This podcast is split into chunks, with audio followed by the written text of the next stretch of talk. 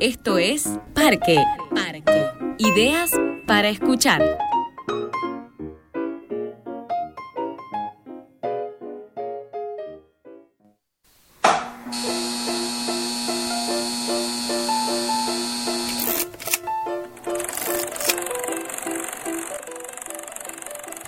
Bien, desde los estudios de Radio Leaf para Parque Podcast estamos grabando Ellas Dirigen. Este es el cuarto capítulo y tenemos de invitada a Inés Barrio Nuevo, directora, autora de Atlántida, una película que bastante exitosa en el panorama del cine argentino. Te he visto, Inés, sentada. Buenas tardes, Inés. Bueno, Hola, ¿cómo andas? Buenas tardes, ¿qué tal? Qué formal salir, buenas tardes. Sí. Sí, gracias por venir, Inés, te agradezco mucho. Bueno, muchas gracias por invitarme. No, por favor, es una alegría que estés acá.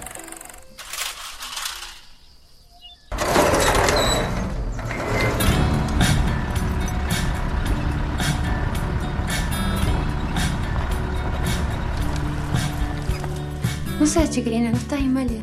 No, de casualidad no estoy inválida. podcast para que la- las directoras hablen de, de- de cine y vos sos una de las que está con mayor actividad en Córdoba, sos un- ya una referente para, para directoras más jovencitas que vienen detrás, a través de tus cortos y sobre todo de Largo Atlántida. Y aprovecho para felicitarte por tu película, felicitarte por el, el recorrido que ha tenido y además porque, bueno, estás, estás muy entusiasmada con el cine y estás haciendo un nuevo largo ahora, ¿verdad? Sí, es, es así. Bueno, gracias por, por los halagos. Es, Atlántida, bueno, se filmó en el... Se estrenó en el 2000 2014.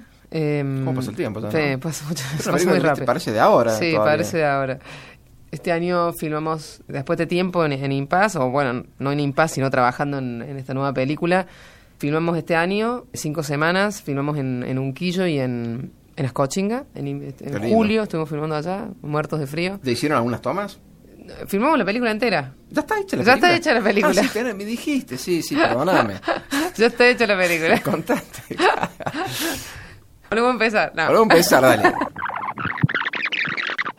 Este, Bueno. Claro, vos estabas como en Buenos Aires yendo y viniendo Sí. cuando hablamos por postproducción, Sí, postproducción. sí, sigo, sigo con la postproducción, no, no la tengo totalmente terminada, pero estamos ahí. Digamos, todo lo que es el material está, está filmado. Está hecha. Está, está Pasaste hecha, el infierno en el rodaje. Sí, pasé el infierno del rodaje y bueno, ahora queda ver hacia dónde va a ser lanzada. ¿Cómo se llama la peli? Julia y el zorro. Juli el Zorro. Qué lindo nombre, che. Es como, sí, tiene una fábula. Ah, una fábula adulta. ¿Tiene, una ¿están los fábula animales adulta. ahí metidos al medio? hay o un no? animal, sí, hay un zorro. Y hay una Julia. Así que están, están los dos personajes que siempre en la fábula es son, son dos animales en, en general.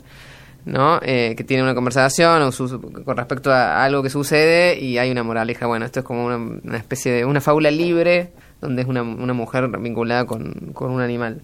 Porque viste que en el cine argentino en su totalidad no es Sí. frecuente la, la aparición de animales o el cine con animales o se lo relaciona con, con cine infantil. Y ha habido películas, hasta Leopoldo Torres Ríos hizo películas con, con Claro. perros.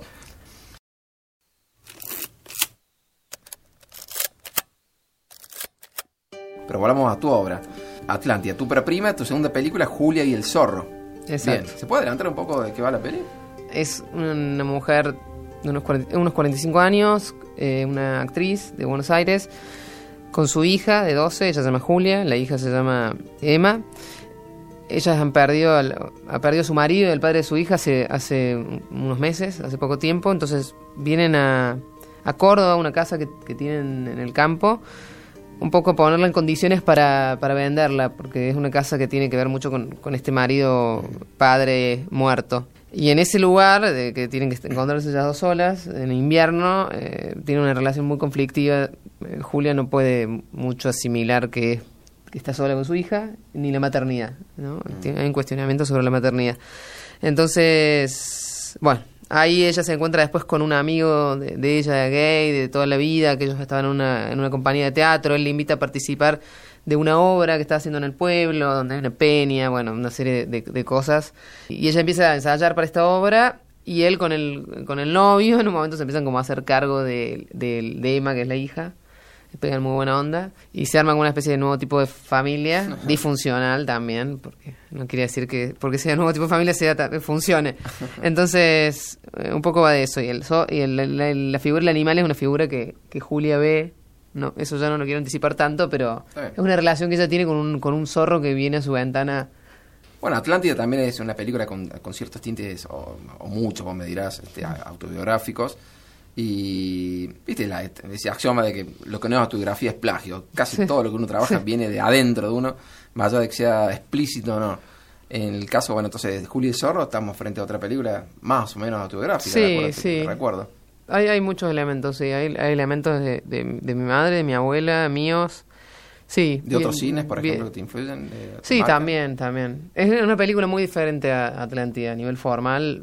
Es una película que no, no es naturalista, no, no va por ese lado, no es cámara en mano, o sea, es, es, es otra historia. Me gusta que- cada vez más, ¿eh? Mientras más lo me gusta cada vez más, porque no me gusta el naturalismo. Así no, ¿No me te gusta? Bueno, esta no es nada naturalista, nada. Me eso no quiere decir que te vaya a gustar, pero... Pero la verdad que no fuimos por ese camino, es una película que tiene que ver mucho con la representación, con el, con el teatro, con, con una apuesta mucho más abstracta.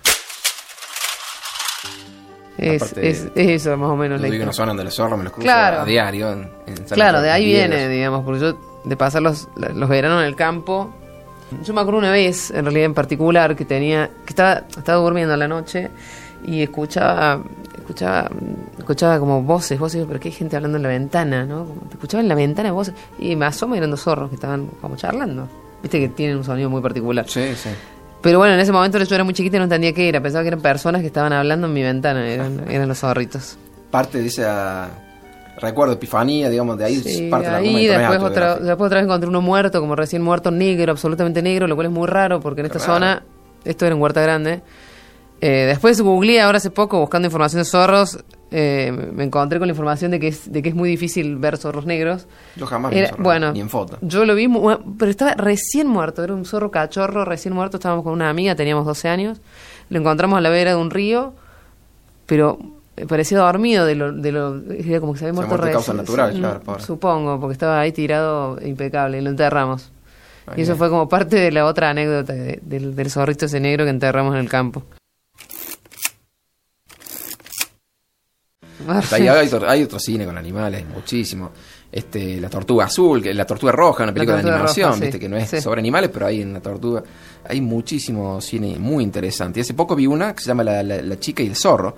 Ah, sí, la chica y el zorro. La chica y el zorro, viste la de Luke Jacket. Este, pero está basada en una, en una- una- es autobiográfica del director, pero puso una niña, no sé por qué. Sí. Pero es muy distinto lo que vos estás contando, ¿eh? Sí, nada, tiene nada que ver.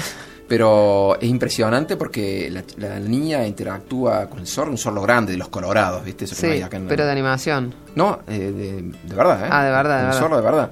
Este es semi-documental en un punto, este, el, el- el- el zorro creo que es hembra y tiene crías, y este, el tipo no interfirió en la vida del zorro, ¿viste? no sé si hubo un entrenador ahí, este, o hubo, usó varios zorros, tengo que indagar en el backstage de la peli, que en realidad no lo sé, pero está buena la película, y, y te la recomiendo, es una gran Sí. peli porque, mm, por lo que, este, lo que dice al final, digamos, de que eh, la vida de los zorros no son nuestras, digamos, este, No, no, no, puedes claro. tener mascota un zorro, es un animal no, salvaje. es un animal salvaje, no y se este, puede. hay un episodio en la película que es súper emotivo y, y conmocionante que este, subraya este mensaje, digamos. Claro.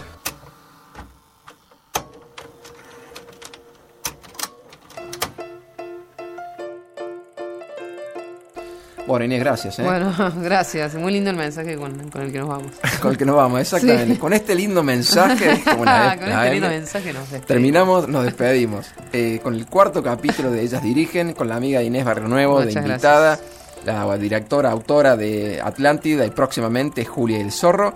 Grabamos en los estudios Radio Leaf para Parque Podcast. Nos vemos en el quinto capítulo con Paola Spalletti.